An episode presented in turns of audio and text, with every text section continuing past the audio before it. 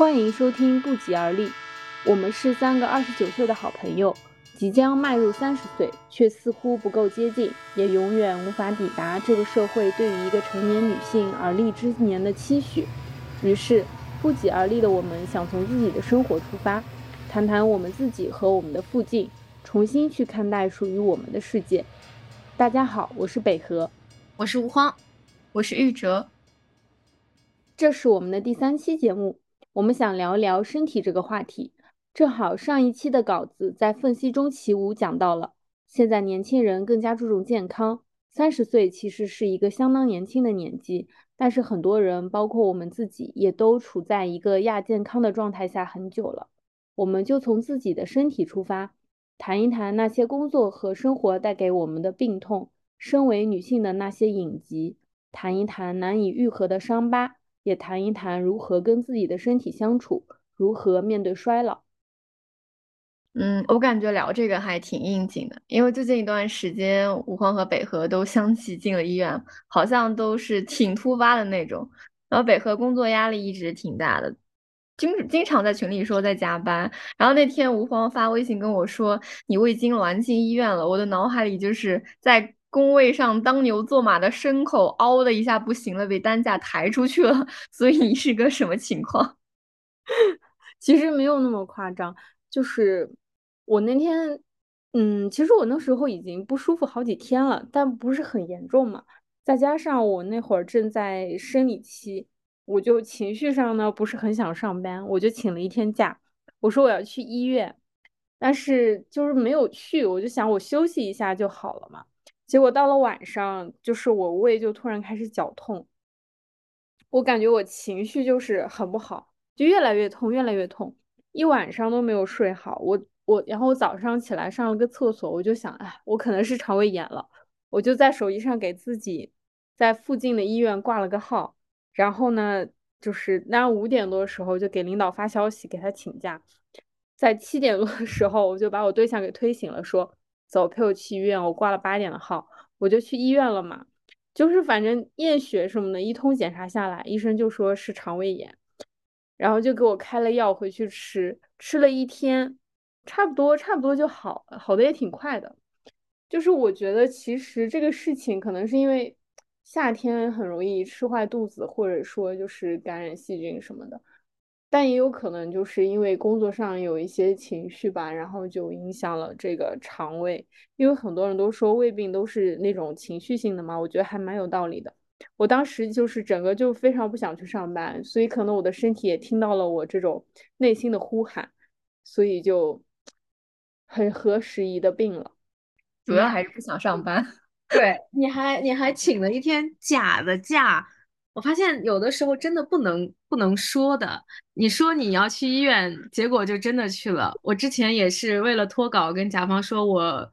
嗯，二次感染新冠了，呃，当时并没有，说完没几天真的感染了。不能说，不能说。那你现在好了吗？我现在好多了，因为我感觉好像就是最近好多人都在肠胃炎，我比较耐痛嘛，最开始我就没有当回事，我觉得我只是有一点肠胃不舒服。我觉得我休息一下好了，我只是不想上班，然后没 想到越来越严重了，然后就很痛，然后问了医生，我才知道哦，原来这就是胃痉挛呀。就经常听朋友分享说自己哪里哪里不舒服，结果就小病变大病了。所以我觉得就是不舒服还是要去医院，千万不要跟我一样忍着。对，小猫咪它就比较能忍痛，但是真的发现问题了就晚了。我就不忍的，我我进医院，但是呃，我进医院的经历其实是，嗯，急性的尿路感染，但是我不太好意思讲，是因为工作，因为在症状发出来之前玩了一晚上塞尔达，前前后后可能玩了十个小时吧，然后白天睡了一觉，第二天黄昏又开始写稿，然后又写一晚上，嗯，到凌晨开始的时候就出现了那种，呃，尿血的症状。但是因为我我当时我也在生理期，哎，我们这次是可能是同步的，然后就没有太在意那个血迹，直到上厕所有很强烈的灼痛感，然后就感觉到不对了，就马上去医院。嗯，但我也不知道是因为打游戏累的还是工作累的，但医生反正说是主要是因为劳累。然后那段时间我也确实是工作就是稿件的量比较多，然后就写的昏天黑地、昼伏夜出的，反正免疫力肯定是下降了。嗯，最直接的病因肯定是因为呃我一直坐在那里不动嘛，然后就没有按照正常的频率喝水、上厕所，然后就会有细菌。我觉得你是真的不爱上厕所，就是那那年我们去青海长途自驾。然后高速上好几个小时不能停，有时候一下午才好不容易找到一个服务区，然后大家都下去上厕所呀、吹吹风什么的。每次问他，他都毫无尿意，然后甚至懒得 下车，就一直坐那玩手机。然后到了西北也是，然后因为西北很多那种景点。有的地方甚至不是景点，就是很广袤的那种空旷的地方，然后基础设施也比较恶劣，就很难找到那种像样的户外厕所嘛。那有的时候你能找到那种旱厕，然后就比较比较粗糙原始。但我们憋的久的话，肯定就凑合了嘛。他偶尔就是也也说，哎，我我跟你们一起去。结果一听说是旱厕，就皱着眉头坚决拒绝，然后还嫌弃我们很原始。我说他的文明只是因为根本没有体会过尿急吧。其实也不是素，就是我我基础代谢率很慢，然后比正常的水平就嗯低很多嘛。其实我水还是喝的，然后而且很能喝水。对对，你很爱喝，但是你爱吨吨吨的都是饮料。就我们俩就是都号称水牛吧。我记得有一次出去玩，然后他还发朋友圈记录一天到底喝了多少东西，什么什么桃桃乌龙、草莓奶盖，什么冰拿铁，两杯冰汽水，就真的很夸张。我最近真的太爱喝饮料了，然后一天两三瓶就是常态。这个糖摄入量有点可怕，真的挺危险。不过感觉你现在好很多。上一次我们去敦煌玩的时候，然后说去路边买瓶水啊什么，你就真的和我们一样会去拿瓶矿泉水。我真的很。欣慰，对，因为因为就是还是要戒糖嘛。我现在还是比较注意多喝水，因为其实你只要嗯，只要多能够多喝热水，就能够解解决身体百分之八九十的这个身体问题、小问题、小毛病什么的。然后我书房有一个饮水机，然后每天都会把里面一天两千六百毫升的一个水箱，然后喝掉。多喝水有好处，但是如果真的尿路感染已经感染了，就已经有炎症了，它是嗯不能够光靠喝水解决的。这个我不是第一次生这个病，然后所以也也知道，我第一次应该是十年前发过一次，那个是最严重的，然后那一次严重到就是后腰都感觉到剧痛，然后半夜进急诊看是不是那个急性肾盂炎，然后挂了三天点滴才好，所以这次一发我就知道还是老毛病。我对这件事情有印象，你之前好像就有有有过这种情况，是是因为什么来着？是那个吃小龙虾，就当时我吃完那个麻辣小龙虾，就是在北京的簋街吃的，吃完就进急诊了。然后那个时候十年前好像有一段时间，嗯，揭露过食品不卫生，就是小龙虾有一个什么什么什么什么素啊，反正就是说担心小龙虾有毒嘛。但医生说就是因为吃的太辣了，然后上火。但其实我后来自己查资料，我觉得我推测应该是性生活的问题。我觉得就是那，因为当时有男朋友嘛，然后跟男朋友在一起，然后我觉得男的还是比较脏。嗯，男的确实比较脏。女女女性很多问题就是都是性生活带来的，就是比如 说 HPV 病毒嘛，很多情况都是男的携带了，然后女的才会被感染。但是男的他们就完全不会有什么问题，但是女的持续感染 HPV 却会有宫颈癌的风险，真的很不公平。嗯，所以我觉得就是现在大家如果有有条件的话，还是去接种一下。虽然现在就是疫苗还是比较紧张嘛，但是可以早点去排队申请。然后如果就身边没有可以打九价的话，就可以打二价、四价都可以。就是我觉得就是降低这个患这个病的风险都是好的。这个疫苗还是很有必要打的。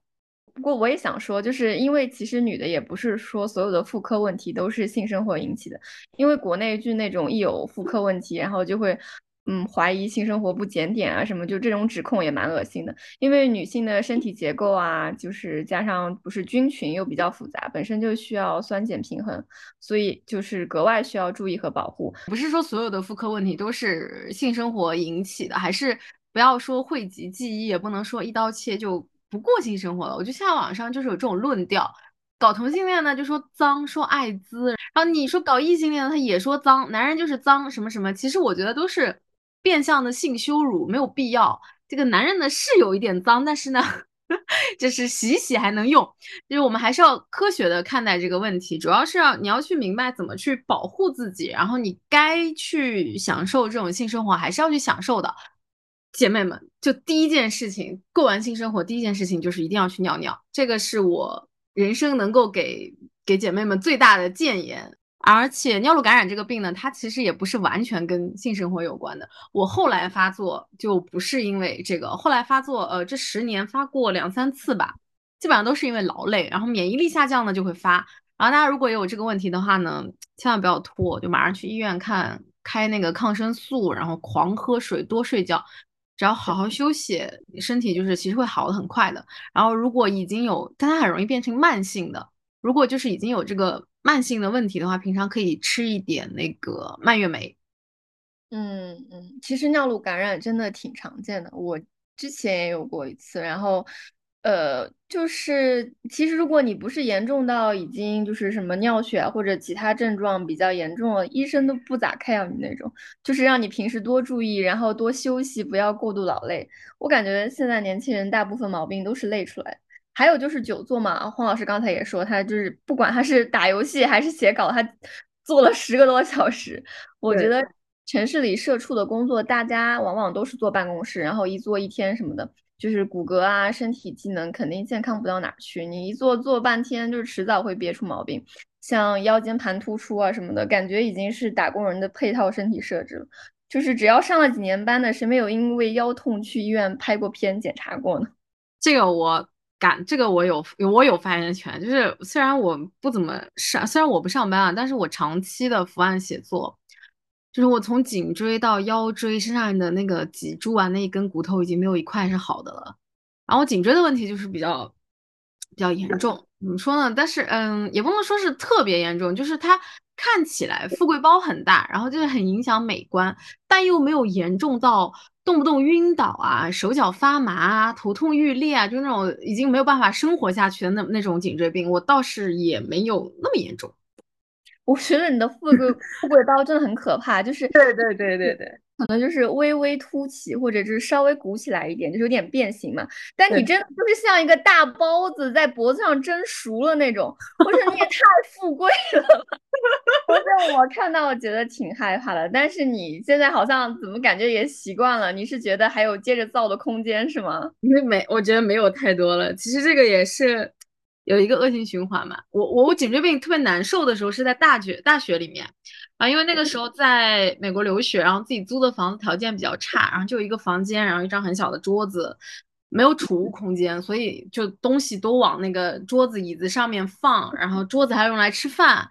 然后就没有地方可以好好坐着学习，我就整天趴在床上，就是那个耸着肩，然后用手肘撑着上半身看电脑那个姿势，不知道你们能不能想象？我就用那个姿势看论文啊，写论文，然后看阅读材料，就是学一学一一一学大半夜。这个姿势真的伤害超级大，我有段时间就是感觉脖子特别疼，怎么都累，那个脑袋顶在那里就特别特别重，我很想找个东西靠一下。然后有一次我去图书馆跟同学开会，开到一半，我说对不起，我真的受不了了。然后我就躺在了图书馆的地上，我就躺在那儿跟他们接着讨论，要不然就真的感觉头已经坚持不住了。我就形成，然后这个富贵包就越来越大。我其实尝试过各种办法理疗，什么艾灸啊，什么按摩啊，然后这个市场其实它其实非常混乱，然后什么理论都有，大部分都是骗人的。还有建议我吸脂。因为富贵包它本身是一个脊椎变形以后肌肉和脂肪堆积形成的嘛，它那个恶性循环就是你那个包块越重，它就会把你的脊椎压得越变形，然后脊椎那个颈椎啊，颈椎越变形呢，然后它会给你更多的空间去堆积那个那个呃包块，而且就是它颈椎变形了以后就习惯了那种很很不自然的姿势，反正这就是一个。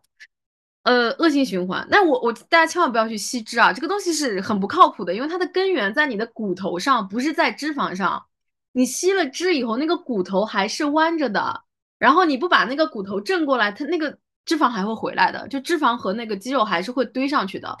然后我目前做过唯一有用的就是正骨，就综艺里面经常有那种给你咔咔一顿整。哦，我上次也体验过一把，就推拿正骨，这种体验感觉就是。先推拿把你给拆解了，对对对，然后再正骨给你重新组装一下。是的，精准。其实其实感觉推拿的时候还好，就是会有点酸痛，但是就是我我还能接受，就是正骨真的很吓人。我当时就听到嘎哒一声，然后我赶紧摸了一摸我我的我我的脑袋还在不在我的脖子上，那个声音是有点吓人的，但我觉得不疼，就就是做完很放松，偶尔就是拧完脖子会有点头晕，然后我那个正骨师傅就问，哎，你什么什么感觉？如果我很晕的话，他就不会再接着咔咔咔了。我而且我那个正骨不只是头，因为我腰椎有问题嘛，他就会把我。拧成一个麻花的形状，我真的很难用语言描述我当时那个形状。然后出其不意，就是把我整个人咔一下，我我我觉得是很舒服的那种感觉，就是我觉得我的肉体很沉重，然后我的灵魂就一直拖着那个很就拖着两个大行李箱一样拖着我的肉体，然后很疲惫。正骨就是感觉好像嗯给了一个工具，让然后我就觉得浑身都会松快一下。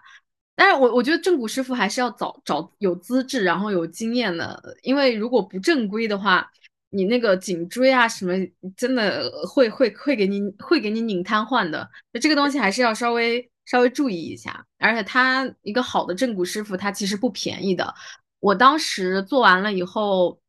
呃，那个疗程可能花了有上万块钱吧。然后做完了以后，确实感觉富贵包也小了很多，然后整体感受状态也好了很多。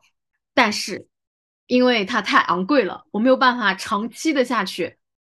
过了一段时间以后，我还是久坐，然后还是在这里写，它又回来了，然后那个富贵包就回来了。所以，嗯，我反正整天写也写出一身 毛病，我手腕还有腱鞘炎，也是也是写东西写出来的。我接下来就是我现在给自己的一个解决方案，可能就是，呃，我去游泳，去坚持游泳，因为游泳对颈椎也好，然后配合定期的推拿。我不是马上准备去法国了嘛，然后我之前找房子，顺便再看一下附近有没有靠谱一点的推拿啊、亚洲按摩什么的。然后玉哲就说：“你怎么这么奢侈啊？你有没有当穷学生的觉悟？”我说：“我说，可是这个是我的刚需啊，就是我我我觉得，就是如果我没有定期的去去摁一下的话，我真的感觉我的灵魂拖不动我的肉体了。我的要求就是尽量能改善就行，我不指望它能够治好。”我觉得要治好，唯一的办法就是我不写了，那就是否则它就是一个数学题嘛。我伤害身体的速度是多少，然后我修复身体的速度是多少，然后问我还能活多久，对不对？这个是一个很难解的数学题。然后我觉得可能有办法，就还是早点退休吧。哎，你现在不是有那个健康手表了吗？你给它设置一下，你写一会儿，你起来走动走动。嗯，对，别一坐坐十个小时。其实我感觉是工作对身体的伤害，还有情绪上的吧。就我之前工作就是会经常生气，然后就会乳腺增生和乳房结节。就是嗯，可以说我增生痛不痛，然后我的结节有没有变大，就是衡量我工作受气的一个重要指标。我记得你你这个问题严重到去动手术。嗯嗯，就是我。曾经把那个乳房结节给开掉，就那次经历也是非常，就是其实很好笑。就是那个时候，其实我已经离职了，然后是正好是过年期间嘛，我就回家。我去医院本来想要去拔我的智齿，但是因为我就是熬夜追番嘛，然后我就连看好几天，没日没夜的看，我可能就是没有睡好，然后抵抗力就下降了，然后我的扁桃体它就发炎了，正好就是。在我去拔智齿的前一天晚上，它开始发炎了。我去医院以后呢，牙科医生他就觉得就是这个情况不太靠谱，他让我先去看五官科，然后再决定要不要拔。结果就是看看完扁桃体以后，医生不建议我拔。那等这个发炎就是消完炎以后再去拔。这个时候我妈就说：“你来都来了，你去做个 B 超再走吧。”因为我之前检查呢就有这个增生和结节的问题，我就想说我已经来医院了，没有拔成牙，那我就顺路去做个检查吧。我就去呃做了个 B 超，结果一检查就吓一大跳，因为当时有一个结节，它之前本来很小，然后就在短短的一年之内吧，它就长大了特别多，然后医生就说我需要动手术了。当时那个大小已经就是不能再用那个微创手术。就是要直接把它就是剖开，然后把它取出来那种。然后我的母亲她可能因为自己也是学医吧，她见惯了风浪，她就觉得这个手术不算啥。她当当下就问那个医生说：“今天可以手术吗？”就那个主治医生都被这个执行力吓到了，因为他问了我的那个月经周期啊，考虑到我扁桃体在发炎什么的，就定了下一周。其实我当时都是懵的，我想我不是来拔牙的吗？怎么就就要做手术了？然后那个手术做好了以后，我当时就是过年嘛，我还跟玉哲一起见面吃饭了。我就说哦，我其实我我前两天才做了个手术，我这手还有点抬不起来，会牵扯的。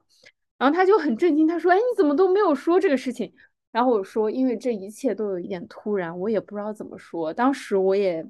就是有一点迷茫和无措，而且我当时是有一点害怕的。我就想，哎，万一这是一个恶性的肿瘤要怎么办？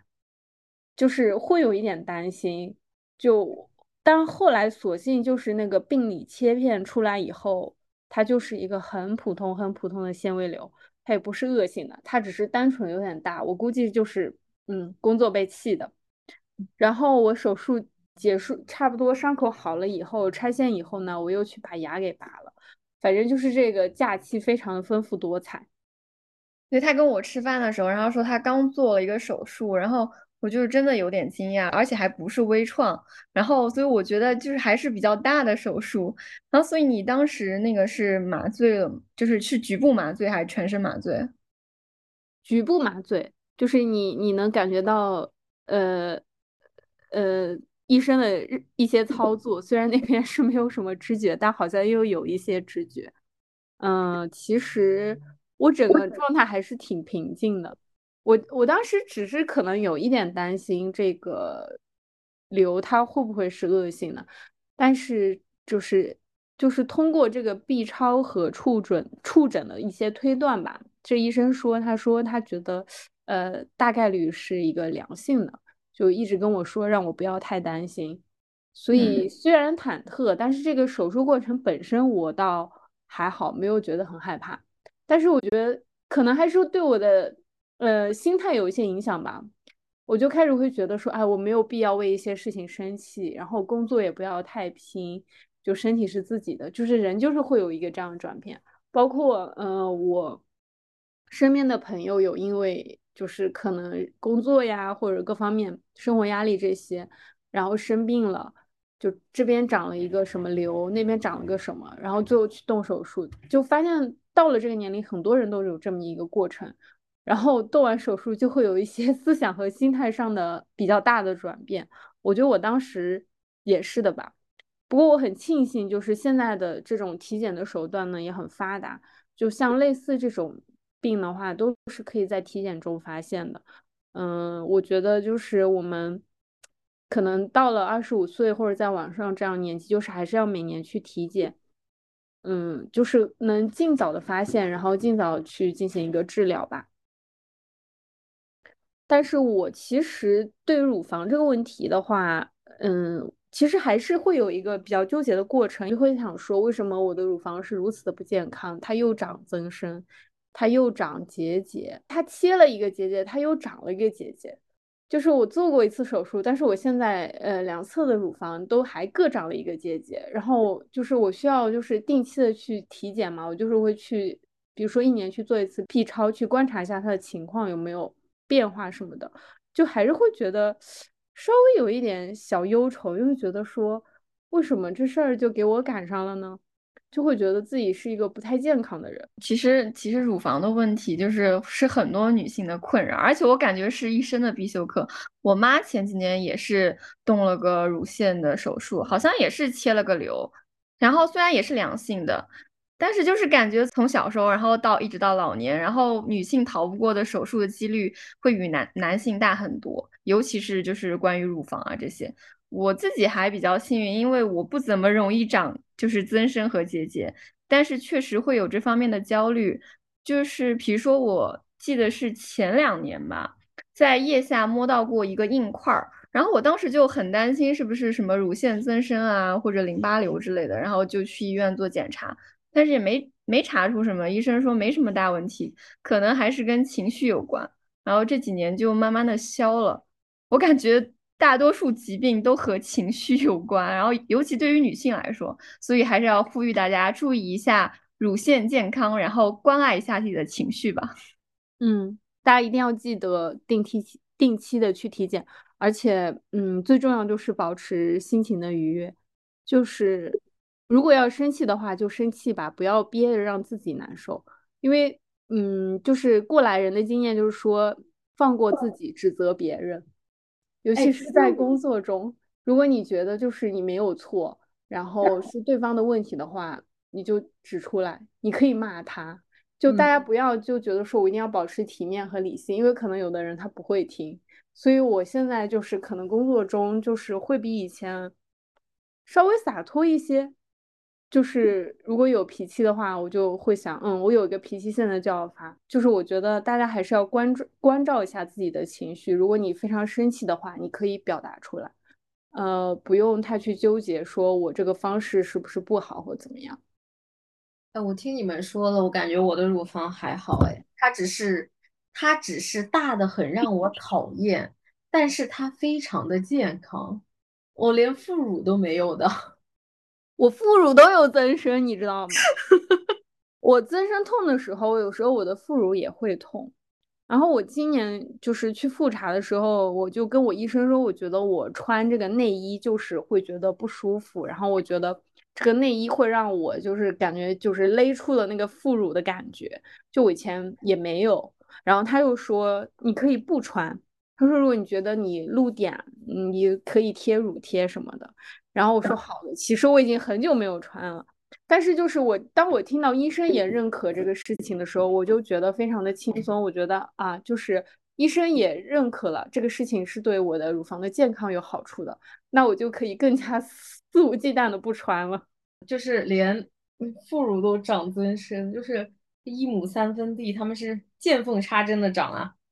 但是你的胸部脂肪就知道它们应该长在什么地方。没有，我觉得也很烦。就我之前说那个颈椎问题嘛，其实有也有一部分是我的胸造成的，因为它太重了。之前微博上有一个，哎，这个话好说起来好怪，它太重。就是微博上有一个博主很坦率嘛，说自己写作时间长了以后，就会把胸前两个球往桌上放。然后拖一下能轻松很多。当时评论区好多人说离谱，我都不敢讲，就是真的，这就是我的日常。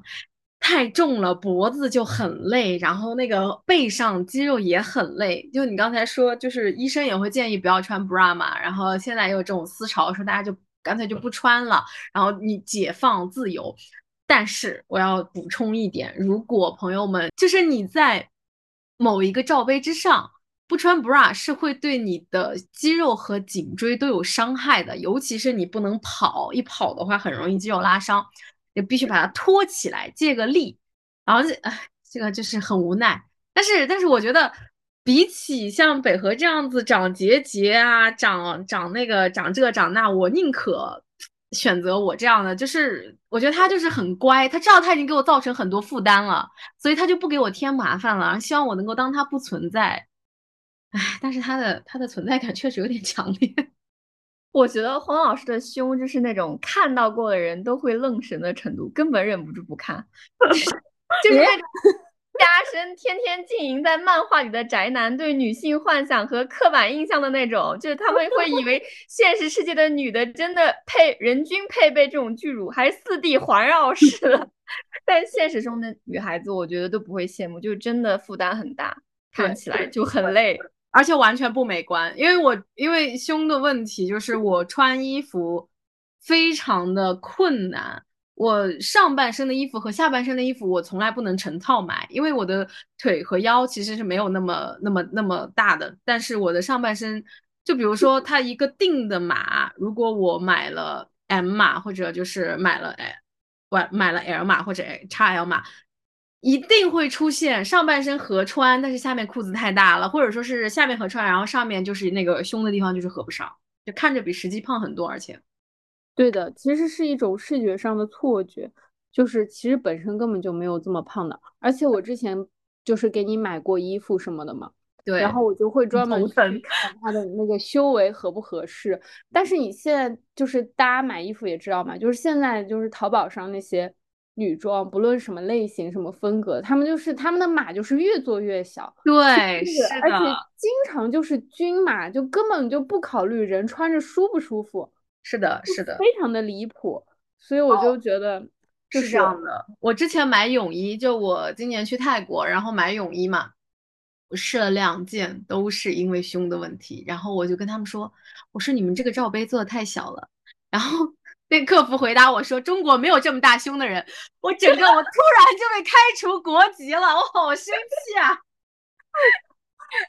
刚才北河说那个衣服码越做越小，我想起之前在小红书上刷到那个博主，就是他自己已经是一个就比较瘦的那种，就已已经是那种小码的那种身材。然后说他去买那个小码的女装，现在淘宝上那种，然后发现他穿不下，然后最后给他们家狗穿，然后狗正合适，太离谱了，真的太离谱了。对，我也觉得很有点夸张。就是希望商家多考虑一下女性不同的身体的情况，可以就是不要为了降低成本只做小码。但是你说到这个胖的话，我想接着上面就是工作带来的疾病继续说。就是其实我觉得除了会带来具体的疾病和不适，上班也真的很容易胖。因为照理来说，我觉得不太应该啊，就是上班很累嘛，然后上下班要通勤，就是其实你的消耗是很大的。但周围的很多人都是上了班以后比以前胖了很多，我自己其实也是，上班会胖的原因挺多的。然后大家都知道过劳肥嘛，就是三餐不规律啊，精神压力又大什么的。然后这个里面我觉得饮食的原因挺重要的，因为你上班就是真的没有办法好好吃饭。我说的好好吃饭是指就是搭配均衡的一日三餐，还不是说多精致。一方面你没有那么多时间，然后另一方面上班的时候，我觉得就是会感觉到很饿，就真的很饥饿。很多人中午然后就会去楼公司楼下吃那种很快的那种什么螺蛳粉啊、炒面啊什么高油高糖，要么就是点附近的外卖，百分之九十的概率都是料理包，里面的什么钠含量啊和添加剂就更不要说了。下午，然后很快又饿了，上班又痛苦，就总想点个奶茶，吃点零食什么的。然后你晚上回到家，有时候有时候加班，然后回到家就更晚了，一不小心就会吃很多，就是然后又快睡觉了，所以你就没时间好好消化。总之就是每天都吃的很不健康，然后大家又没有时间运动，日复一日肯定就胖起来了嘛，或者就是很浮肿，就是整个人看起来就又虚又肿。然后我想到了我们就是上次刚发的那篇稿子，其实挺现实，也很讽刺。就是健康生活它需要成本，普通的打工人就是很难做到健康生活博主那种什么早起空腹有氧啊，晚上还定期健身房撸铁的那种自律，更不要说三餐饮食还必须以高蛋白为主。我也想顿顿吃虾，但很贵。对啊，上班真的很容易胖。我反正就是上班以后就会。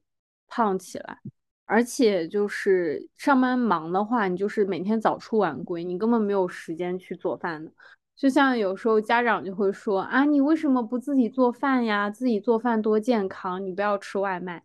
我也想，我其实也不想吃外卖，但是如果你忙起来的话，你就很难保证一个比较稳定的生活节奏，也很难保证一个那种比较健康的生活状态和愉悦的心情，然后这些都是会导致肥胖的。就是我觉得小肚皮它不是小肚皮，是社畜积累的皮质醇在叹气。我觉得身材本来就是阶级性的一个东西，你越是有成本去维持身材，往往能够赚到更多的钱。嗯，一旦胖了，它其实还会有隐性的歧视，然后就是有一个恶性循环在这个里面啊。我我们我之前的我的好朋友，他就跟我说，他的领导什么事情都不干，然后整天甩锅给他，然后最大的每天整天就是考虑的最多就是如何保持他的身材，但是但是他就是领导。然后我说，其实这个东西，嗯。其实我觉得这个身材是阶级性的一个东西。我记得以前在美国上学的时候，就很早他就已经研究了很多了。那在中国，我觉得没有多少这种意识，而且它主要是反映在女人身上的。那男领导什么身材都 OK。对啊，因为这个社会它本身就是 男性凝视，而且我觉得就是女的真的很难跟自己的身材和解。我们的人生可能有一大半的时间都在减肥，或者嚷着要减肥的路上。就是刚才说的这种南宁啊，还有社会审美，就是虽然现在还是提倡审美多元化吧，但我觉得尤其在东亚，白瘦幼的风气始终还是占统治地位的。不管你怎么理想也好，或者说女性主义在现阶段取得了多大的进步也好，这种认知就是没有办法短期内去改变的。而且，其实这些嚷着要减肥的人里面，大多数我感觉还是处在一个比较健康的 BMI 指数下的吧。但是我们永远都会觉得自己不够瘦，想再减掉几斤肉。而且现在也不是说只要瘦，这个维度还变了，说要追求健康，我，不能只看体重秤上的数字，你的体脂率得达到多少多少啊，要有肌肉有线条。但其实你这么去评判，他还是得瘦啊，而且是更高要求的。虽然我觉得关注体脂率其实确实是好事，因为脂肪太多的话，身体负担太重了，有太多诱发其他疾病的风险。但这个事情就真的没那么容易。一个是我们前面提到了时间啊、成本啊，其实还会有一些遗传啊、基因方面的原因。大家都知道要保持一个健康的体重或者身材，但真的很容易焦虑，尤其是对于女孩子来说，我觉得，嗯，对我就已经就是超出健康的 BMI 了，不是。不是小红书定义的那种微胖，是医学定义上的微胖。但是我对于这个问题，我就过于松弛哦。我们胖人松弛不叫松弛，叫摆烂。其实，其实，但其实我的体重问题不是慢慢出现的，而是因为以前那个有抑郁和焦虑的问题，然后吃抗焦虑和抗抑郁的药，就在一两个周之内突然之间增重了二十斤左右。我现在回想，可能也是那个时候多囊的问题。就反正就是非常突然的增重，突然到什么程度呢？就是我的手臂内侧和大腿的内侧都有那种被撑开的纹路，像孕妇的妊娠纹一样，它是一下子出现的，感觉我皮都要爆了。然后，嗯。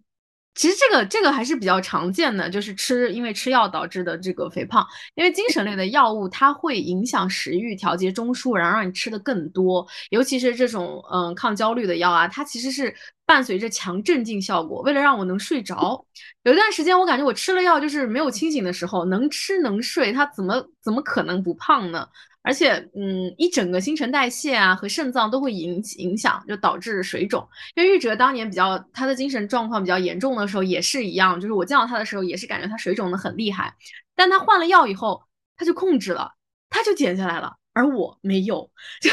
我本身因为有很严重的那个内分泌问题嘛，我有多囊，就可能。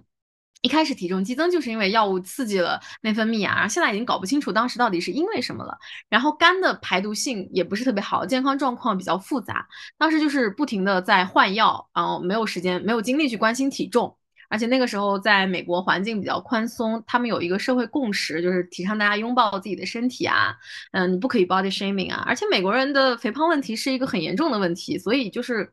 那个时候我就算胖了二十斤，在美国人当中还是属于偏瘦的，所以就。没有放在心上，怎么放松怎么活。当时医生也跟我说：“哎，你你就放松啊，怎么怎么样。”我一下子放的太松了，想的太开了，过于放纵自己，然后在就在这个二十斤的基础上一路往上飙，直到我在美国人当中也不算瘦，就已经来不及了。嗯，然后我其实是回国以后才慢慢的有这种认知啊，就是啊，真的会被很多人 judge 体重的问题啊，那种无声的啊，有声的。其实当然当时就是，呃，当然以前也有朋友，就是在我体重突然暴增的那段时间，他明明知道我是生病了，还是讲了就不太好听的话，说，哎，你为什么不去锻炼啊，或者怎么样？哇，我都快死了，我还去锻炼。当然，我就是我后来就没有再跟他做朋友了，就是他不太能够理解这种问题，然后能够留下来跟我保持长时间友谊的，都不会在这个问题上来刺伤我。就有一次也是在成都的时候，跟呃我们去唱歌嘛，然后跟玉哲的朋友，其实他是他以前的同事，然后带了男朋友过来，那个男生就比较直男癌，嗯，是好像是我忘了是前因是什么了，反正他说了一句，他说啊我们胖子怎么了？吃你家米了？是不是黄老师？哎，就我当时完全没有在那个对话里，他突然把我拽进去了，我那个时候就愣住了，我还没有来得及感觉到羞辱。就玉哲和他朋友已经冲了，直接就骂他，就说就是说他讲话不过脑子啊，就说他说的很过分啊。我就嗯感觉很被保护。其实这个也是双向的选择，就是我现在的朋友啊，不管是以前知道我很瘦，然后因为什么才胖了的老朋友啊，还是一些认识我的时候我就已经是这个样子的呃朋友，他他们对我都是非常宽容、非常保护的心态。职场上的歧视，我自己体感是没有多少，因为我已经很久不去上班了。但我知道肯定有。如果整个社会它都是会对女性有这种身材的要求，那怎么可能职场上没有呢？你去看招工的时候，多少要求体貌端正。它虽然说体貌端正是一个很很很低的标准，但实际上是一个也是一个很主观的标准。它其实就是在要求女职员身材要好，而且就是哪怕招聘的时候没有因为体重问题把一个人筛下去，然后他不会明确的说因为你太胖了我们不要你，但是他后续升职啊，或者说是接触客户的机会，尤其是那种比较活跃的，比如说呃销售啊之类这种，他需要你去接触客户、接触很多人的，他肯定会因为你的外貌问题把你筛下来，接触到的机会肯定是少的，这个就是一个隐性的歧视。嗯，其实我觉得，嗯，就是这个社会对身材的要求就是非常的高，因为其实特别瘦也是会被歧视的。反正我，因为我一直还是挺瘦的嘛，但我从小到大就会被亲戚啊什么说，就说什么太瘦了，怎么怎么样，然后说爸妈不给饭吃等等这种，就是我小时候就是一直都挺烦的。然后包括前几年的时候，其实那个时候大家已经开始有一些就意识的觉醒，就是知道说什么不能白又瘦什么的嘛。但是可能因为我恰好就是有那么一点白又瘦，就会也有朋友就会开玩笑说说什么啊你是你是就是大家都会喜欢的白又瘦。但是其实我心里已经知道那个语境，大家其实已经不是很认同这个东西了，但是还拿出来。对，就是拿出来说，我就就是也会觉得不是滋味。就是我会发现说，虽然好像我们现在就是开始去，更多人会去说我们不要白幼瘦，但是好像又提出了一些新的要求和标准，就是怎么样都是没有办法，就是迎合这个社会的一些要求的，就是真的是被嫌弃的一生。就是你胖也不行，你瘦也不行，然后你现在还得健康，你要有肌肉，就等等，就是。反复的对人去提出了一些不同的要求，甚至更高的要求，就是感觉你一定要恰到好处，你要健康，然后你你你作为女人，你的身体体质最好还是要好生养。对，就是很很离谱。我现在就是不在乎了，就别人怎么说我都是无所谓，反正我就这样。我觉得就是我们以健康为一个。相对来说比较合理的标准吧，我们尽量去做到健康一点，其他的就真的无所谓了。对，就我不上班，然后严选我身边的朋友的话，还是打造了一个很好的舒适区的嘛。然后不好的地方就是我在我的舒适区待的太舒适了，因为我本来就有那个多囊卵巢综合症啊，这个是一个。啊，这个一会儿会说到，它是一个可能是最常见的育龄妇女内分泌疾病，然后它有一个后果就是造成胰岛素抵抗，胰岛素抵抗呢就是会让你的新陈代谢变慢，然后就是容易发胖，然后很难减下来，嗯，就会让人以为是你是不是意志力不行，然后压力一大就更容易狂吃，尤其是像我的话，像我我们这种呃接触了一些。呃，拒绝白又瘦的先进观念呢，就更啊更接受自己，拥抱自己了，然后就完了。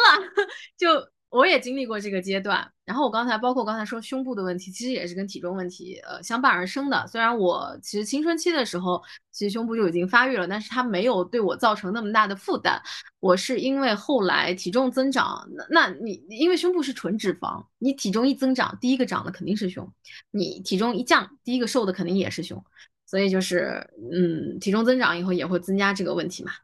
还是还是要控制体重的。其实我觉得，嗯，你胖不胖真的无所谓，重要的是要健康。你现在就是太废物了。我也要复读，你胖不胖无所谓，最重要的是健康。因为我太不健康了，他真的太废物了。我每次跟他出去玩，我都会说，我知道你废物，但我不知道你废物到了这种地步。他每次的。人人类机体和四肢退化程度都会刷新我的认知，每一次都有新退步。因为 其实我也不是那种啊，就是很运动啊那种人，我我其实很懒的，然后我体力也不行，平时就喜欢宅在家里，什么什么户外运动啊，爬山啊，跑步，我听到我的头头痛。就是我是那种，如果景区里有什么观光车啊、索道啊这种游览方式，我一定会买全的人，不然会累死在景区。就是，但是他比我夸张多了。我是走两步就累了，他是走两步就喘了。然后我记得有一年他来成都住，然后因为我们就也不上班嘛，我们那段时间就天天就是从早到晚就在家里。然后我说我们得稍微安排一下自己的生活，对不对？不然就是一天就废了。我说早上起来可以做个简单的运动，他也答应了。然后我就选了那种特别简单的，就是很入门的，就是很轻度的有氧吧，稍稍加快一点心率，出一点点汗，唤醒一下身体那种。结果做完，他跟个死狗一样喘了半天。那你喘一会儿还可以理解是吧？结果到了下午，他坐在沙发上跟我说他还没恢复过来，我真的大震撼。就是哦，还有还有，就是上次我们去鸣沙山，就是去滑沙，然后。爬上去，对，你要滑的话，你要先爬一段坡上去，再滑下来，那个确实挺累的，而且又晒大太阳。我爬到后面其实也快不行了，但怎么说，它整体的距离不是很长，所以我说我们就慢慢爬嘛，一点一点前进，反正也不急，爬两步歇一会儿，大概爬了半个小时那一段坡，然后后面其实一直在等他，因为他歇的时间太长了。我，然后但是怎么说呢，他能坚持就很不容易了，我已经很感动了。然后最后特别搞笑，我一直在给他加油打劲，那个那个画面就很像那个家长在鼓励刚刚学会走路的小宝宝：“宝宝加油，宝宝你太棒了！”不是，是林志玲在《赤壁》里面那个萌萌站起来，萌萌站起来，你就在这上面对着晃晃站起来，晃晃再走两步。对对对，真的，他每走一步我都会为他而骄傲，但是最后他还是不行，我最后差不多是把他拖上去的，然后留下了珍贵照片。对，小万给我们拍了照片，就是那种当妈的身残志坚，拖着一个阴暗爬行的女儿那种。但是我要，但是我必须要声明一下，我恐高，鸣沙山那个太高了，我有一半是吓的，就是有一点不能动了。但是主要还是爬不动，而且就是，而且就那次我在你家跳，我们跳操，然后那个是因为深蹲，深蹲了以后，我的大腿太酸了，就是。我的我的大腿肌肉就是突然被突然就是就是像那种在体制内喝了一辈子茶的人，突然被领导喊起来，然后他突然意识到他还有个工作要做，结果他完全胜任不了这个工作。然后我下午的时候试图从沙发上起来，没有起得来，我就是 站起来，然后又一屁股坐了回去。然后你特别震惊的看着我说怎么了？我说因为早上跳了个操，我的大腿的现在还没有力。然后就我知道，我知道我体力特别差，就是所以我很难坚持那种运动，因为呃体力特别差的人就是会觉得会说想要跟着那个 B 站的课程啊，或者 Keep 上面的那种课程啊，跟着视频，就发现根本做不到，根本跟不上，就是跳一下他已经说是入门级了，但是跳一下我其实整个人就倒了，这种就。坚持不下来，就是很容易就放弃了。所以其实我觉得要要要每一次说，我因为我以前也找过私教嘛，找过健身房的私教，然后他就会说，如果你要锻炼的话，其实你还是要先恢复体力，然后循序渐进。对，其实很多人体力都很差的，然后大家也没什么运动基础，一下子肯定不能做强度太高的运动，而且你一上来就是跟不上，就真的很容易放弃。对。但是很多人也会有一个误区，因为就是觉得，哎，我跟不上，然后我就做不了这些，然后他所以就永远不会开始。但是其实怎么说呢？我觉得身体就真的需要唤醒，就我们都沉睡了太久。因为身体机能其实它会在训练中慢慢的恢复和提升。如果每一次都觉得跟不上，坚持不下来就放弃，然后每一次都这样，就不可能有突破。其实运动对大多数人来说都很痛苦，哪怕你很低强度的锻炼，什么入门啊，什么那种，二三十分钟下来也很累人。而且就你们知道我最近在运动吗？最近两个月开始的，主要是小万在减肥，我就跟他一起。而且我一直都吐槽自己婚后胖了很多，虽然整体上还是健康体重啊，但是我体脂挺高的，就是看上去就肉肉的，而且就是大家都有小肚子嘛，然后我小肚子也特别明显。然后自己就是刚才也说了，体力也不太行，也蛮废物的，所以还是想稍微练一下，就是练一点肌肉啊，然后练一练自己的力量什么的。但最主要的可能还是因为我现在不上班了，然后有的是时间。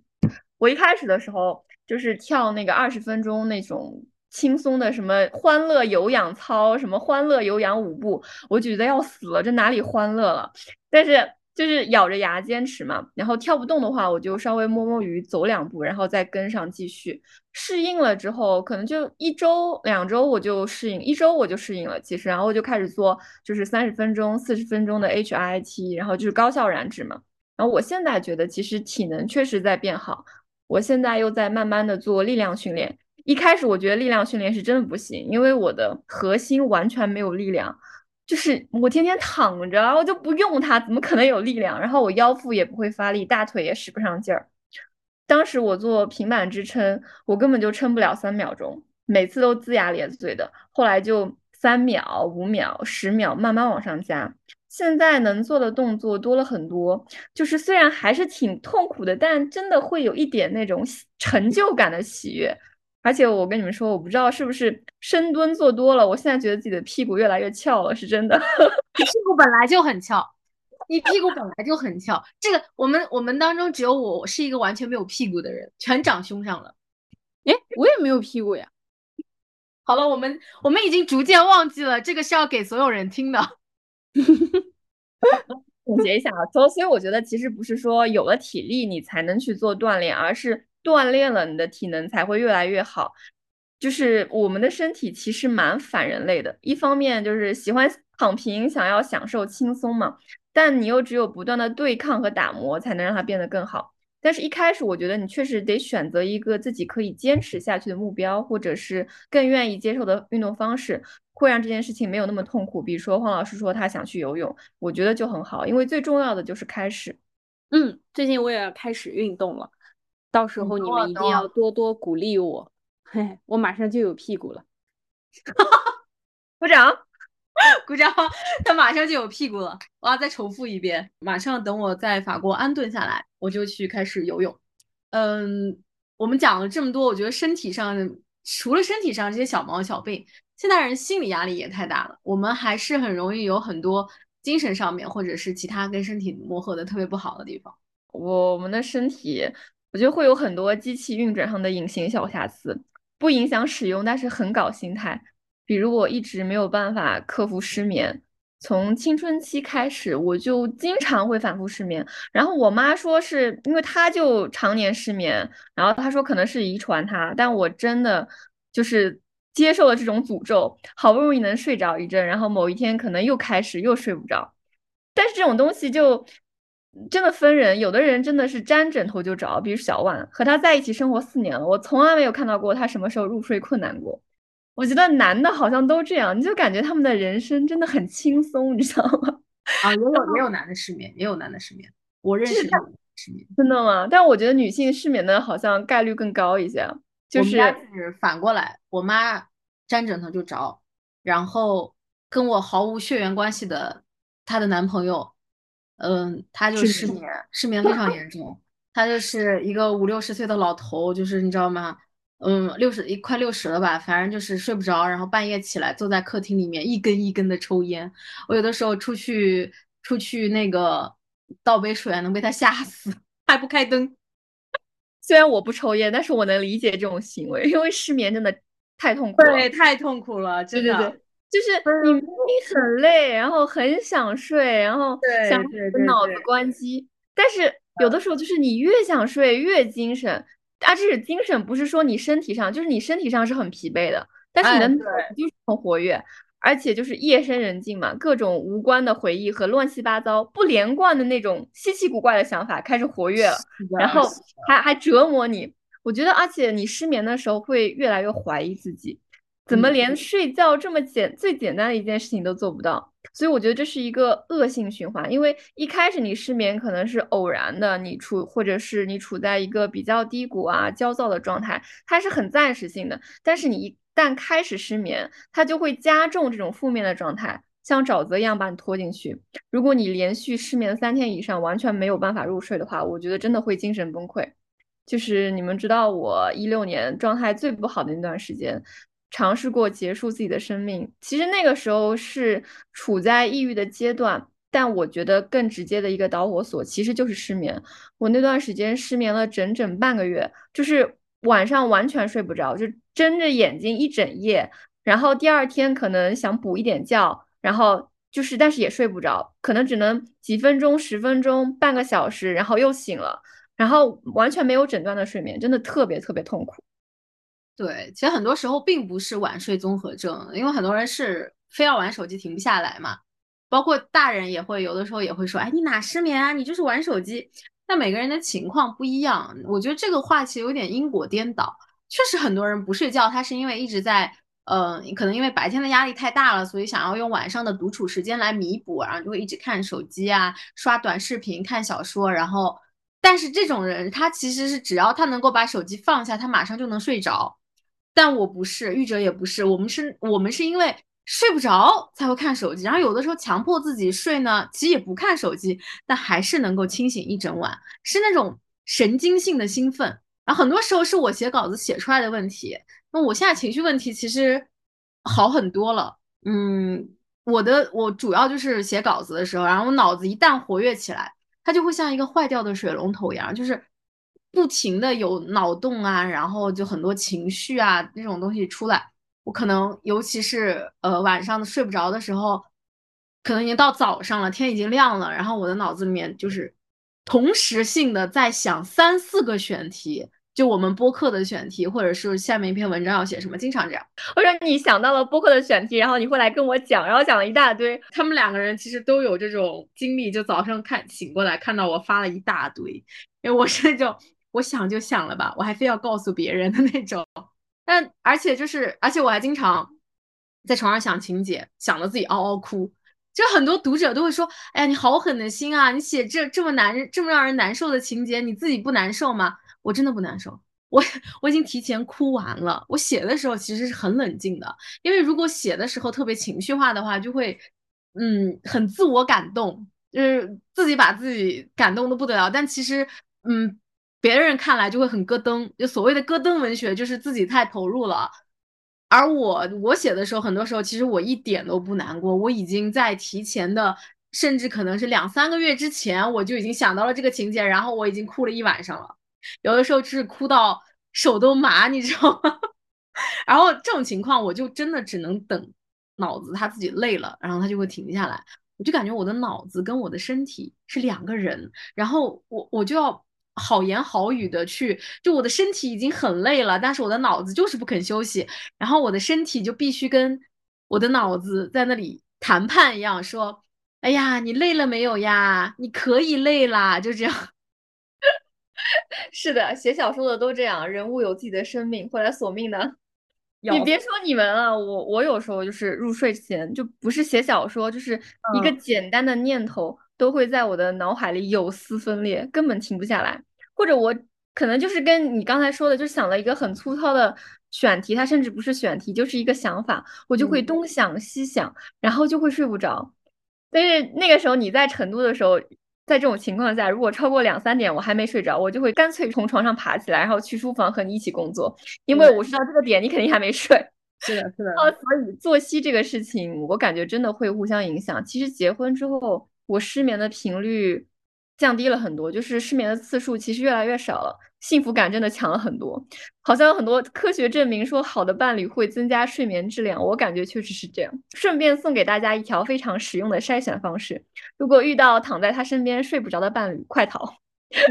然后，但是和黄老师在一起，我失眠的频率又会增加。我我抗议，我跟你不睡一张床，我们两个人。我们两个人是你睡在楼上的主卧，我睡在楼下的客卧。我为什么会影响你的睡眠？不是，就是因为我我我就不会强迫自己去睡觉了。有的时候，其实你强迫自己一个小时，也许你你也能入睡。但是我想到你在楼下，然后我就会更加兴奋。不不是那个意思，就是我会觉得有有个人可以跟我一起兴奋，你知道吗？然后就是人的心理负担变小了。因为我们可以一起写稿啊，一起聊天啊，然后聊脑洞啊什么的。但是今年你没来成都嘛，我就还是得好好睡觉。而且最近我在锻炼，然后所以其实我最近睡眠质量还挺好的。就是有的时候你每天睡了很很久，第二天可能我十点十一点起来啊，然后但还是觉得很累。但我觉得现在运动了之后，就好像这种情况缓解了很多。但是运动也不是能绝对的解决我的失眠，因为。前阵子我也失眠了两天，两天还是三天？这个东西就是很玄学，就是我睡不着的时候试过各种方法，什么冥想啊、白噪音啊，就是对我都没什么用。但是我可能什么都不做，然后过两天就又睡着了，就是看命吧，我感觉。啊，对，是有一点。然后这个运动问题啊，我以前因为睡眠问题去看医生，然后医生他就会说，嗯，他看我的情况嘛，就说注意两三，嗯，睡前三四个小时就不要运动了，因为运动也是一种让人活跃起来，然后兴奋起来的方式，所以就是要保证在白天的时候。有足够量的运动，然后你的身体足够劳累，但是你又不能在这段时间兴奋，啊，总之就是很难。对，确实，该睡不着还是睡不着，实在睡不着，我就会去医院开安眠药，但是不建议大家哈。就是，但是说实在的，我睡眠最好的时候其实是上班的时候，我感觉上班那几年我一般。十一点左右就困了，然后十一点半肯定已经睡着了。周末的话会晚一点，但都挺规律的，因为真的太累了，上了一天班，精力都耗尽了。你躺床上，人就自动关机了，入睡变得非常简单。所以我觉得这可能是工作唯一的可取之处。我觉得你看到小万从来没有入睡困难，可能是因为他坚持上班十一年。我觉得很有可能，对他坚持上班。我以前上班的时候也挺规律的。嗯。我上班的时候作息也比较规律，但是就是容易睡眠不足，就是因为我总是很晚才去睡觉嘛，但是一早还得上班，所以我就每天都很很困很困，所以我就完全不存在有说失眠这个问题，因为我的需要的睡眠是远远不够的，再加上其实白天我虽然困，但是我的嗯精神和思维特别活跃。所以我基本上是在我入睡前就把我的电全部放空了，我就不会，我就基本上就在工作的时候是不会失眠的。但是我也有睡不好的时候，比如说就是晚上做噩梦，然后还有长期被那个噪音所困扰，然后它会吵醒我或者让我难以入睡。这种时候呢，我就会精神衰弱，就是我就会觉得我那个。灵台不清明，然后神思恍惚，就一大部分时候我都觉得我自己的思维非常有逻辑，但到那种成那种情况下，我就会觉得我整个人都是一团乱麻，然后漂浮在云端那种感觉，所以我就会觉得说这个睡眠真的是非常重要。虽然我不太失眠，但是我能体会到那种没有睡好的那种感觉，就特别难受。呃，如果说我睡不着或者睡不好，晚上胡思乱想那种情况，基本上说明我的心理状态已经很很需要调整，非常非常严重。那个时候，就是我会去首先去调整我的心态，然后再看我能不能睡着。我觉得北河的睡眠就比较浅，它很容易被一些就是噪音啊，哪怕是比较就是微弱的声音吵醒，然后就是神经衰弱什么的。其实挺常见的，而且我也经常会就是经常做噩梦，而且我做的噩梦是怎么都醒不过来的那种。我何况老师说过好几次了，我经常在梦里从很高的地方往下跳，然后我说这是唯一能让我醒过来的方式。现在就是越跳越高了，因为有一次有时候跳一次我还醒不过来，我得跳好几次。然后他说你搁这演《盗梦空间》呢？对，还我觉得还是你的精神压力太大了。我精神压力太大的时候，也经常会做那种被人追杀的梦，啊有的时候还是被前男友追杀什么的。那北河，你会因为工作上面的事情急得睡不着吗？我一般睡不着都是因为别的压力或者心理上的一些问题，就是我说情绪上的，然后我说可能有一些抑郁的情绪或者质疑自我啊等等这种情况，就状态非常不好的时候是会失眠的。但是不太会因为工作，嗯。不过你刚才说你被前男友追杀，我就觉得，哎，你前男友应该在梦里被我追杀吧？是的，是的。就你之前不是在国外有一个恋爱的对象嘛？然后你当时心理状态也不好，然后就是因为这个男的，你经常非常痛苦，嗯。然后就是你会跟我倾诉这个事情，然后其实我我特别急，因为我当时就很担心你。然后因为我自己当时也在准备考试，就是压力也比较大。那会儿我是真的失眠，我记得就是九月份、九月份、十月份的事情。然后我那个时候经常下雨，然后我也是整夜整夜睡不好。那个时候我是会失眠的。但是呃，这种情况就已经很久没有了，就是可能因为你也很久没恋爱了 啊啊！好，原来是这样。好的，你减轻了。的心理负担，对我还是我我少谈恋爱，造福小猫咪，明白了。总体来说吧，我其实很少因为工作上的事情睡不着，就是工作把我累到，就是没洗漱就直接睡着了，倒是有的。所以其实大部分时候，因为我还是工作是常态嘛，所以我还是会把自己的电放掉，然后再上床休息。我也会在睡觉之前，就是写一些日记啊，写写东西，这样去平整一下我的这个心情和思绪。这样子就处理以后，我就会有一种比较平静的状态，就不会把那种胡思乱想带到床上去，然后就以一个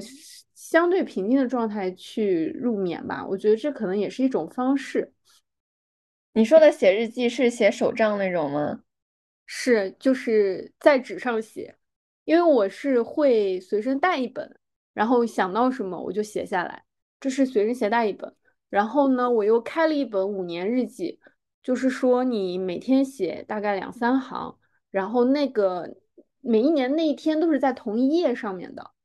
然后你可以看到去年的今天你做了什么。其实我写这个也是从最近一年开始做的。嗯，我之前给我爸爸买过两本，他已经记到第二本了，也就是说五年到十年之间吧，就是我觉得很厉害。然后好像也很有意思，因为他有时候会经常跟我说说，哎，去年的。这今天发生了什么事情，然后我就觉得很有意思。但是其实两三行你不会有那种书写的负担。像我写的话，我也就会写一些日常的小事，就今天发生了什么事情，是很流水账的那种。但是我会去摘取一些我觉得比较有意义、能记下来的事情，就是那种平凡但是又有点意思的小事，两三行把它写一下。我就相当于是整理了一下今天，也整理了我的心情嘛，所以我觉得还是有一些用的。包括像我朋友他们，嗯，有跟我分享过，就是，嗯，去看心理咨询啊，或者说心理医生，会去建议他们去写下一些自己心里的当时的状态，或者说是，呃，记录一下。哪怕最简单的说，我今天的心情是怎么样的，可以有一个是笑脸，还是是呃嘴是平的，还是往下的，还是哭泣的，就是可，因为很多时候人在状态不好的时候是非常混沌的，可能每天就是浑浑噩噩的过去了，也不知道到底发生了什么，然后也记不起任何事情，这种感觉就是一个恶性循环，会特别特别的难受。所以就是如果可以去做一点小的记录的话。哪怕只有一点，写几个字，写两行字，我觉得可能也会有一些帮助吧。嗯嗯，我觉得这真的是一个很好的习惯。而且我想说，北河的手账真的超级可爱，然后就它会有很多胡思乱想的，然后那种灵光一闪的那种奇妙的小瞬间。哎，我都被夸的有点不好意思了。嗯，时间差不多了，然后这一期我们就先聊到这里。呃，关于身体，关于伤痛，关于健康，我们还有很多想要聊的和说的，然后这些都会在下期的节目里面会继续进行。